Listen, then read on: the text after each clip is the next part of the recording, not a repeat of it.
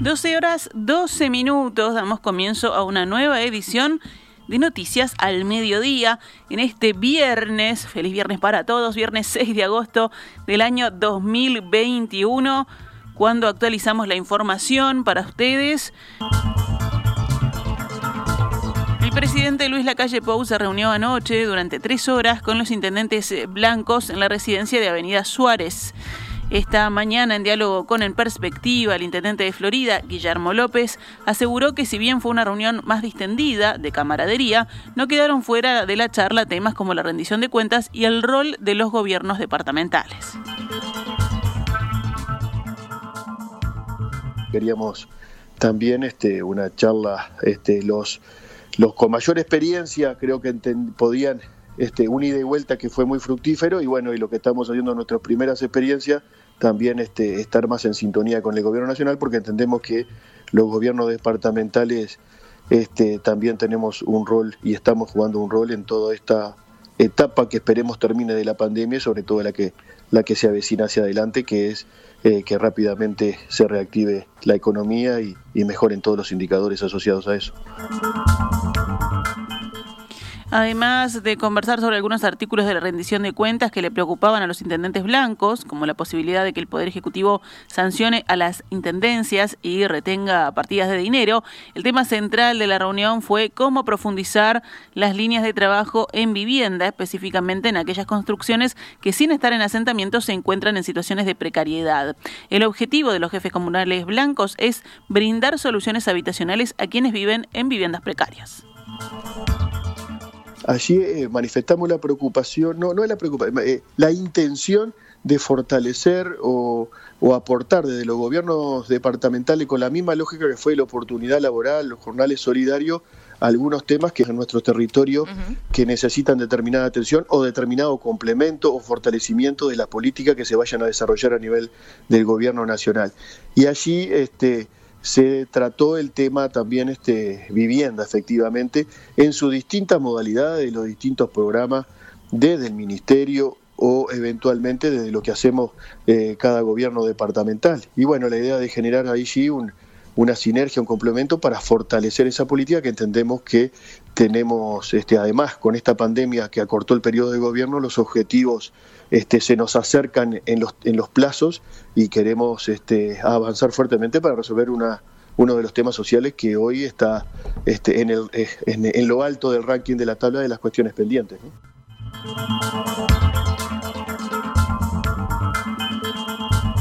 El intendente de la comuna floridense dijo que se le dejó un documento al presidente para que allí tenga la opinión de los gobiernos departamentales del Partido Nacional. Consultado por los dichos de la intendenta de San José, Ana Ventaverri, sobre la propuesta de los intendentes de trabajar en una línea de canastas de materiales en coordinación con el Ministerio de Vivienda, López afirmó lo siguiente. De cuatro eh, objetivos de trabajo, línea de trabajo en el fortalecimiento de la vivienda, una efectivamente donde creemos que podemos complementar con mayor énfasis los gobiernos departamentales en esas soluciones habitacionales este, de mejora de necesidades básicas insatisfechas asociada puede ser a canasta de materiales. Le dejamos el documento, avanzamos en la charla en el marco de una charla bastante más general, como decía, bastante extendida y donde atravesamos horizontalmente varios de los temas.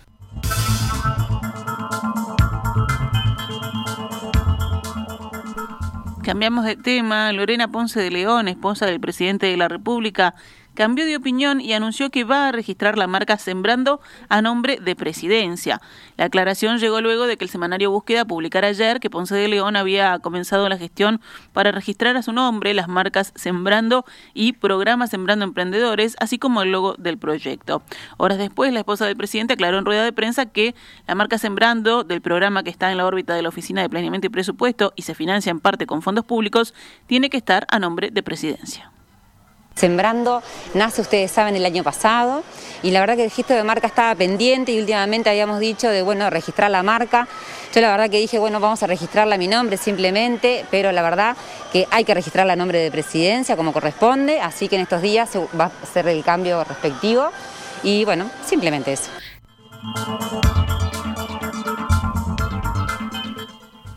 Falleció ayer en un siniestro de tránsito el jefe de policía de Florida, Rubén Ariel Saavedra Márquez.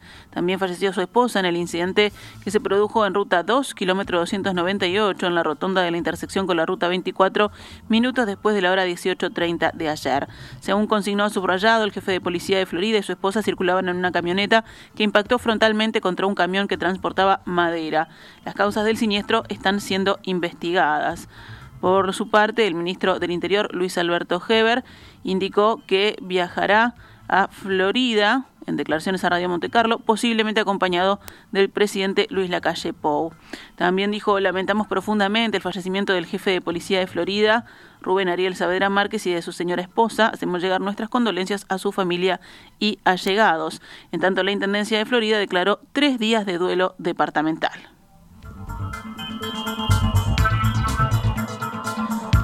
Vamos con noticias de la emergencia sanitaria. Más de la mitad de los vacunados con las dos dosis de Coronavac contra COVID-19 ya se anotaron para recibir una tercera dosis, esta vez con Pfizer BioNTech. Según cifras oficiales, más de 840.000 de los habilitados se inscribieron y ahora esperan recibir el mensaje con fecha, hora y lugar de vacunación. La Organización Mundial de la Salud había pedido postergar la administración de una tercera dosis al menos hasta finales de septiembre y en su lugar priorizar la vacunación de los países que solo inmunizaron a una pequeña parte de su población. El ministro de Salud Pública, Daniel Salinas, se refirió ayer a este planteo de la OMS.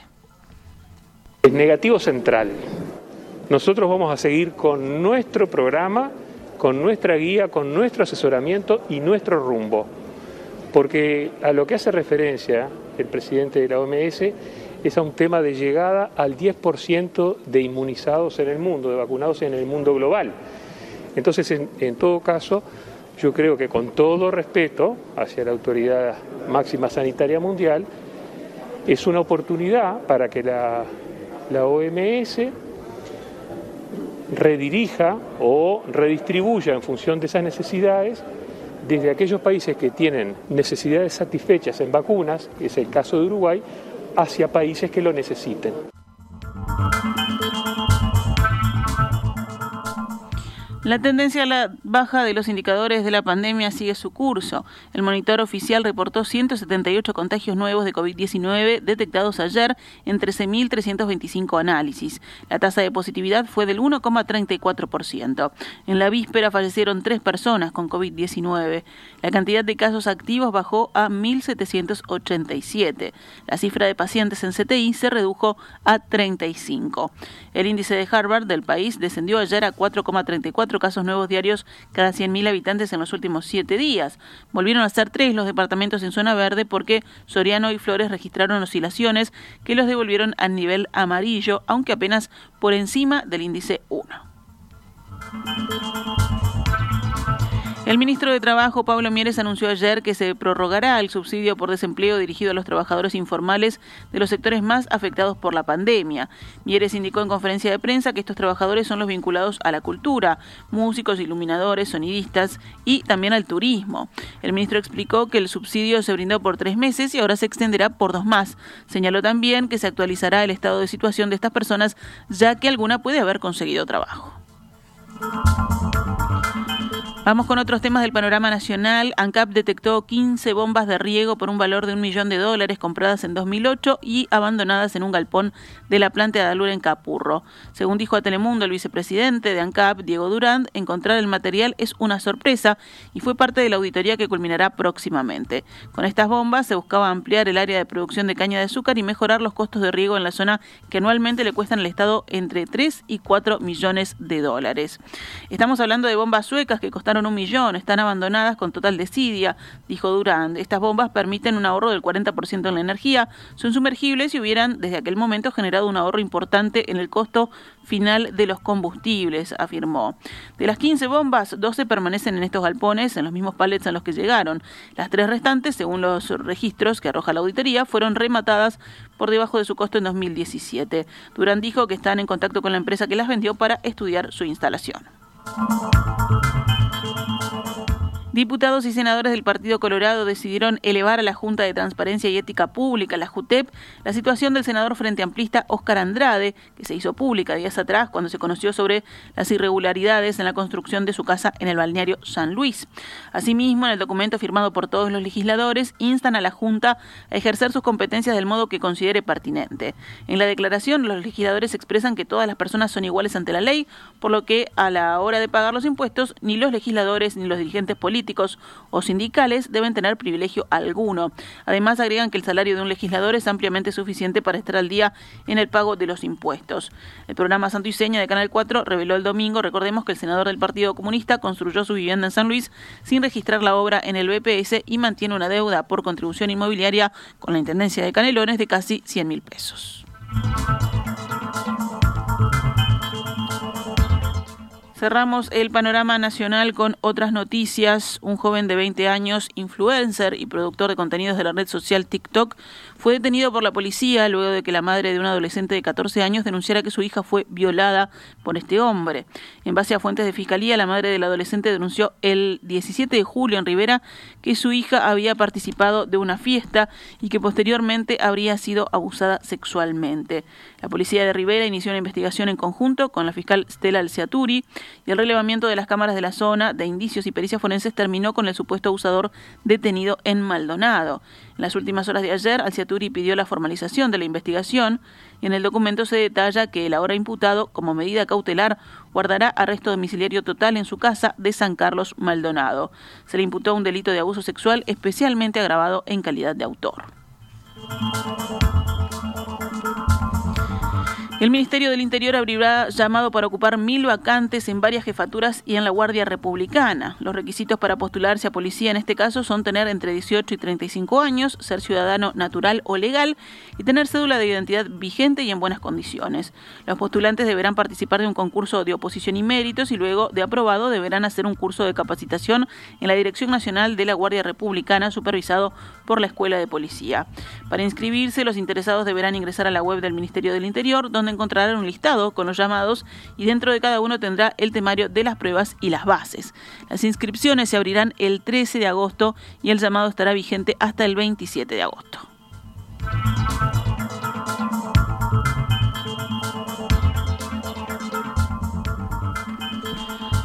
Actualizamos a cuánto está el dólar, a cuánto cotiza el dólar a esta hora en la pizarra del Banco República. 42 pesos con 60 para la compra y 44 pesos con 80 para la venta.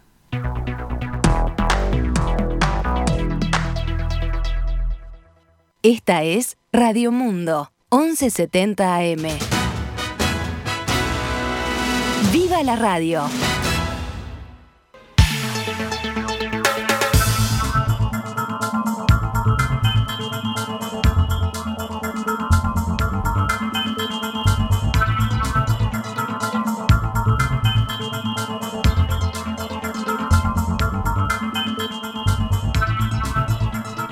Doce horas 28 minutos, continuamos en Noticias al Mediodía, nos vamos ahora al panorama internacional. En Estados Unidos, tres empleados de la cadena CNN fueron despedidos por violar la política de coronavirus establecida por la cadena al ir a la oficina sin vacunar, según informan varios medios estadounidenses. En una circular interna enviada por correo electrónico al personal el jueves y obtenida por varios medios de comunicación estadounidenses, el presidente de la CNN, Jeff Zucker, dijo que la semana pasada la compañía supo de tres empleados que llegaron a trabajar sin haber sido vacunados. Los tres fueron despedidos. Permítanme ser claro, tenemos una política de tolerancia cero en esto, dijo Oliver Darcy, reportero de CNN, en su cuenta de Twitter, citando fragmentos de la circular. También allí no se especificaban los nombres, cargos ni ubicación de las oficinas de los empleados despedidos. CNN no respondió a la solicitud de comentarios. La cadena se había apoyado en un sistema de honor que requería que los trabajadores hubieran sido vacunados, pero no exigía que mostraran pruebas. Sin embargo, Zucker dijo que esto podría cambiar más adelante. Las vacunas son obligatorias para cualquier persona que realiza reportajes, que trabaje junto a otros empleados o que ingrese a las oficinas según la circular. En mayo, el gobierno federal de los Estados Unidos dijo que era legal para los empleadores exigir que el personal que ingrese físicamente al lugar de trabajo esté vacunado contra COVID-19. Gigantes tecnológicos como Facebook, Google y Microsoft han dicho que requerirán que los empleados sean vacunados antes de regresar a sus oficinas en Estados Unidos. En su circular al personal, Zucker dijo que CNN pospondrá posiblemente hasta octubre su fecha de regreso a la oficina, prevista inicialmente para el 7 de septiembre para toda la empresa. Aproximadamente un tercio del personal de la sala de redacción de la red está utilizando actualmente las oficinas de forma voluntaria.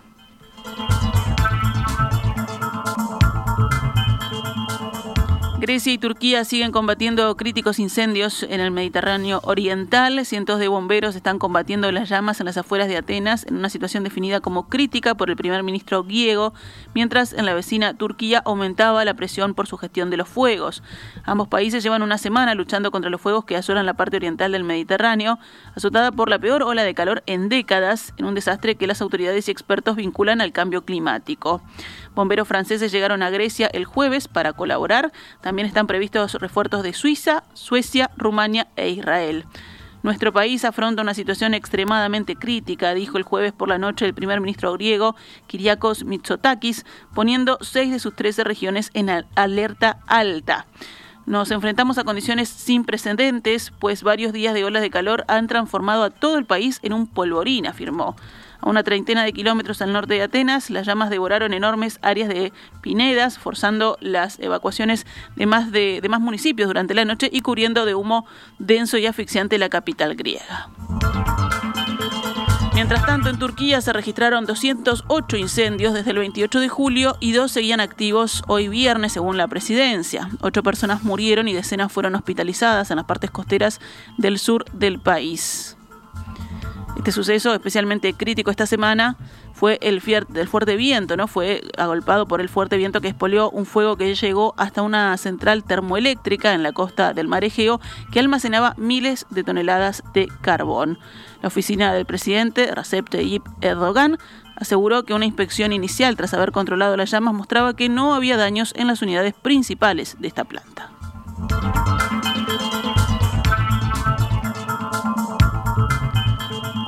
Cerramos el panorama informativo con los deportes. Hoy juega Peñarol en Melo, en Cerro Largo, en uno de los dos partidos de la jornada que abren la antepenúltima fecha del torneo clausura que lidera Plaza Colonia. Hoy viernes entonces, Progreso Rentistas a las 15 horas, Cerro Largo Peñarol a las 18. El sábado 7 continúa la fecha con River Plate Montevideo City Torque. El domingo 8 Liverpool Villa Española a las 15 horas y Cerrito Nacional a las 18. La semana que viene sigue la fecha. Sudamérica Wanderers a las 12.45, Plaza Colonia Boston River a las 15 el lunes y el martes Deportivo Maldonado Fénix a las 15 horas. Racing con un partido pendiente igual sigue primero en el Campeonato Uruguayo de Segunda División Profesional, que tiene ya jugada casi toda su décima fecha del total de 22. El líder enfrentará mañana a Villa Teresa en el encuentro suspendido por niebla hace dos noches. Los resultados del resto de la fecha fueron que Central Español cayó ante Uruguay Montevideo 3-1, Atenas venció a Juventud 4-1, Defensor venció a Rampla Juniors por la mínima diferencia 1-0, Cerro y Danubio empataron 1-1 y Rocha cayó ante Albion 2-0. En el panorama internacional, lo que comentábamos esta mañana, el presidente del Fútbol Club Barcelona, Joan Laporta, hizo hoy sus primeras declaraciones tras el fracaso de la renovación del contrato con Lionel Messi, que dejará el club luego de 17 años. Que dijo Laporta, no estoy dispuesto a hipotecar al club. El Barça está por encima de todos los jugadores, incluso por encima del mejor jugador de la historia, Leo Messi. En conferencia de prensa, el presidente del Barcelona explicó así la salida de Messi. Habíamos quedado para firmar el jueves con Leo, pero no ha sido posible. Tenemos un límite salarial y el acuerdo que habíamos alcanzado con los representantes no entra en la liga. Las condiciones de la liga no son aceptables para nosotros. Yo se lo conté ayer a Jorge Messi, que es el padre de Lionel y negociador del contrato. Ya habíamos hablado anteayer, comenté de hacer una rueda de prensa conjunta, pero la situación es de decepción. Hemos trabajado mucho para conseguirlo y no hemos podido por causas que no dependen de nosotros. Lo que impide que se formalice el acuerdo son causas que no podemos cambiar, detalló Laporta.